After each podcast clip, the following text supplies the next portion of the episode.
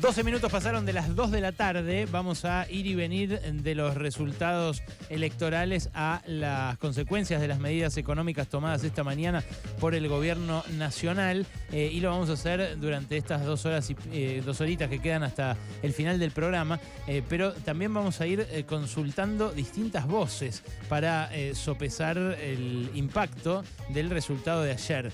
Está en línea Gustavo Grocopatel, que es empresario agropecuario, que es eh, uno de los fundadores y accionistas del grupo Los Grobos, eh, pero además que eh, hemos entrevistado varias veces aquí y ustedes saben, siempre escuchamos con mucha atención porque es uno de los importantes hombres de negocio del país. Gustavo, gracias por atendernos. Ale Berkovich acá en Radio con vos. ¿Qué tal? Buenas tardes, ¿cómo te va? Bien, muy bien, tanto tiempo. ¿Te sorprendió lo de ayer? Eh, no me sorprendió la tendencia, sí me sorprendió la, la digamos, lo, digamos los datos cuantitativos. O sea, eh, había mucha gente que pensaba que mi ley iba a canalizar una gran parte del voto bronca junto con los votos en blanco, pero no había sentido a nadie que dijera que iba a tener 30 puntos. O que fuera primero, ¿no? O que fuera primero. Eh, ¿Y eso qué te genera? ¿Qué sentís eh, de decirlo, de estar hablándolo conmigo ahora al aire el día después de la elección? ¿Qué te mueve?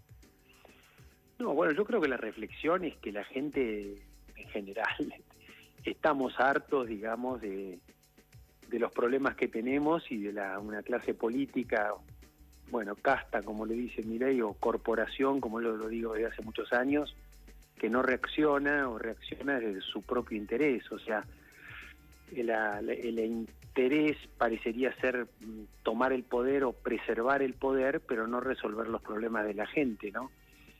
Y, eso se ha hecho muy palpable, ¿no? Porque no es solamente un problema de un sector social, sino que ha, atravesado todos los sectores sociales. Mm. Vos eh, hablabas en primera persona, por eso te pregunto. Eh, dijiste, estamos hartos.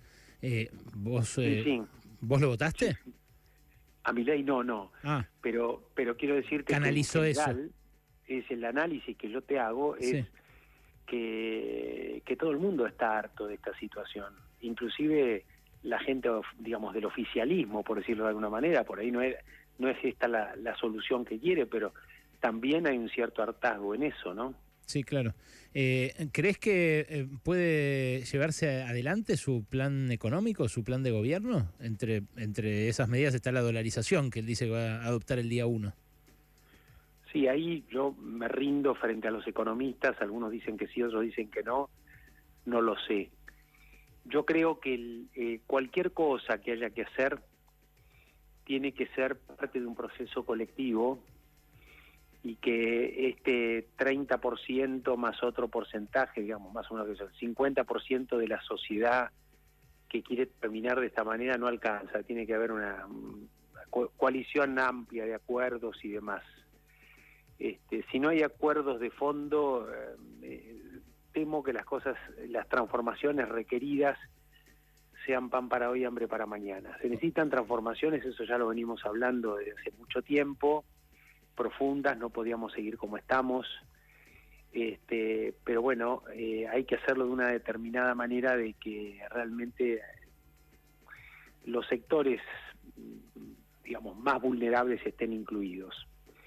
Este, creo yo, por lo que escucho, que mi ley y mucha gente piensa que con las reformas, llamémosle así, más liberales, es una forma de incluir a los sectores más desprotegidos este, en fin, va a, va a tener que mostrarlo, ¿no es cierto? Vos no coincidís con eso, vos tenés, miedo de que sea ingobernable un cambio tan brusco, ¿eso es?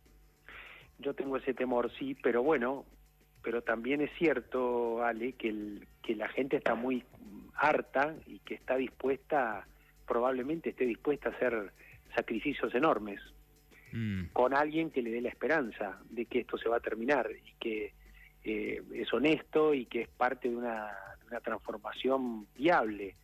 No lo sé. Mm.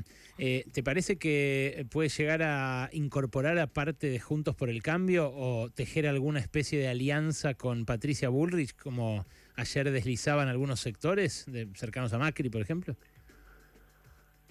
yo creo que lo que vimos hasta ahora es una paso. Entonces no hay que dramatizar tanto. Las pasos son dramáticas siempre para nosotros, por lo menos las últimas dos. Es una paso, hay que ver la elección general, qué es lo que va a pasar. Claro. Probablemente haya también corrimiento de votos. ¿En qué sentido? En la elección general. Bueno, viste, la gente a veces vota las pasos de una determinada manera, como reacción o con contra algo, y después cuando tiene que votar a quién te va a gobernar, por ahí reflexión y cambia. No lo sabemos qué va a pasar esta vez.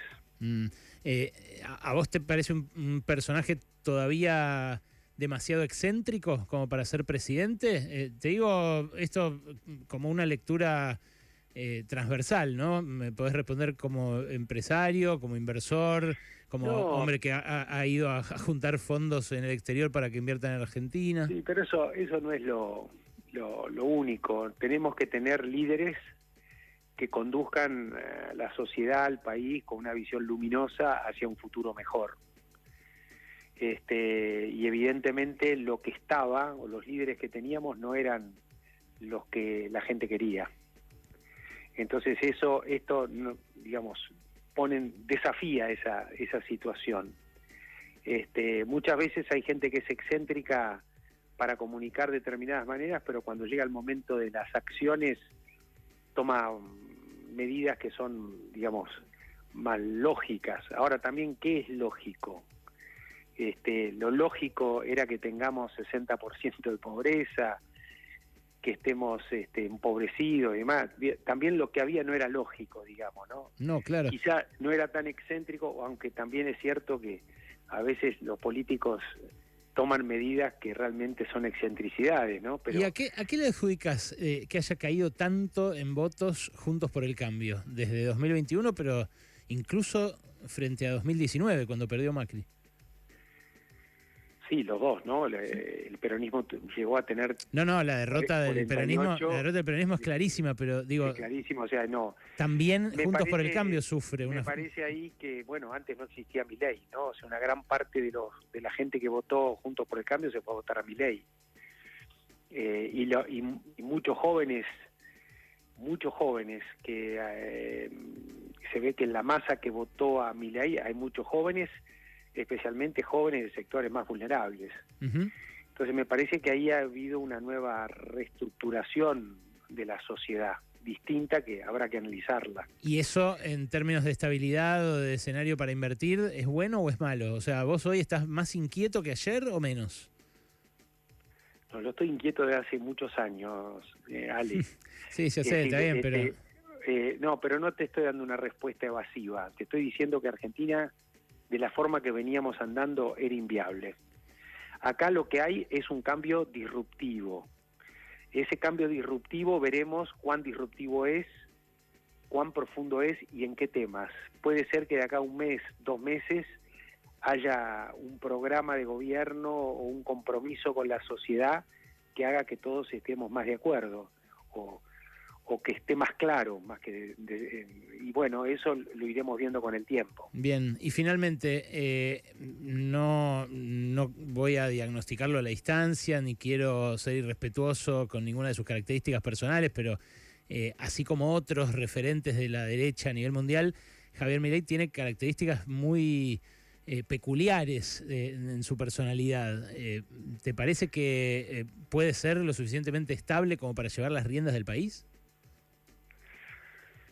Eh, no lo sé, pero también es cierto que tiene otras características muy distintas a, otros gobiernos de derecha, que es que no viene de un partido político estructurado que lo sostenga, no tiene, digamos, ningún líder territorial, o sea, acá hay provincias que lo han votado absolutamente a él, independientemente del signo político que votó al gobernador. Es decir, la gente está harta sea, no quiere saber más nada con, la política como venía siendo hasta ahora. Esa es una reflexión muy impresionante para la corporación política. Mm. Entonces me parece ahí que más allá de la forma, que te guste, que no te guste, que te inspire o que no te inspire, la reflexión no es qué es mi ley, sino qué quiere decir mi ley en relación a los que perdieron, ¿no? Mm. Eh, a vos, eh, Gustavo, te puede llegar a convencer, vos en su momento te fuiste a vivir Uruguay, dijiste que no fue por razones políticas exclusivamente, sino de familiares y demás, pero ¿te, te imaginás volviendo a una Argentina gobernada por Milei? Lo que pasa es que mi movimiento a Uruguay o desde Uruguay no tiene que ver con la política, tiene que ver con una decisión de vida. Es decir, yo estoy acá mm, encontrándome a mí mismo y reflexionando sobre qué quiero hacer. Y por otro lado, si bien yo no trabajo en Argentina y no vivo en Argentina, yo estoy en Argentina, está mi familia, mis hijos, mis amigos, mis afectos, o sea que es como que sigo estando en Argentina, ¿no? Mm. Eh, es probable que acá en Colonia estamos muy cerca, ¿no? Claro. Estamos más cerca que Santa Rosa La Pampa, ¿no? Eh, o más cerca que mi Carlos Casares. Él eh, bastante frecuentemente reivindicó ahora en los últimos tramos de la campaña a Menem. ¿A vos te hace acordar a él? digo, en términos de esta de esta avalancha de votos que generó, la sorpresa, que en su momento Menem fue sorpresa frente a Cafiero. ¿Qué te hace acordar y en qué lo diferenciaría? también, fue, también fue algo disruptivo.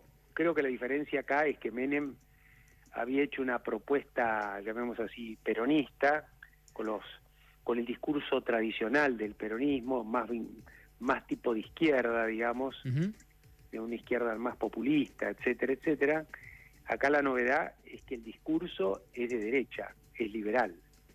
Eh, digamos, eh, me parece que es algo distinto, pero bueno, también está la expectativa. Menem también cambió de opiniones, o se dio cuenta, o, ya las tenía de antes, y hizo un gobierno que duró mucho tiempo, que combatió la inflación y que, bueno, ha, tenido sus claros y sus oscuros, pero en general se lo reconoce como un gobierno que hizo funcionar al país. A lo mejor acá estamos frente a la misma situación. Gustavo, gracias por este rato. ¿eh? Un gran abrazo, chao Alejandro. Hasta luego. Era Gustavo Grobo Copatel, eh, fundador, accionista de Los Grobo, uno de los empresarios eh, más importantes del país. les quiero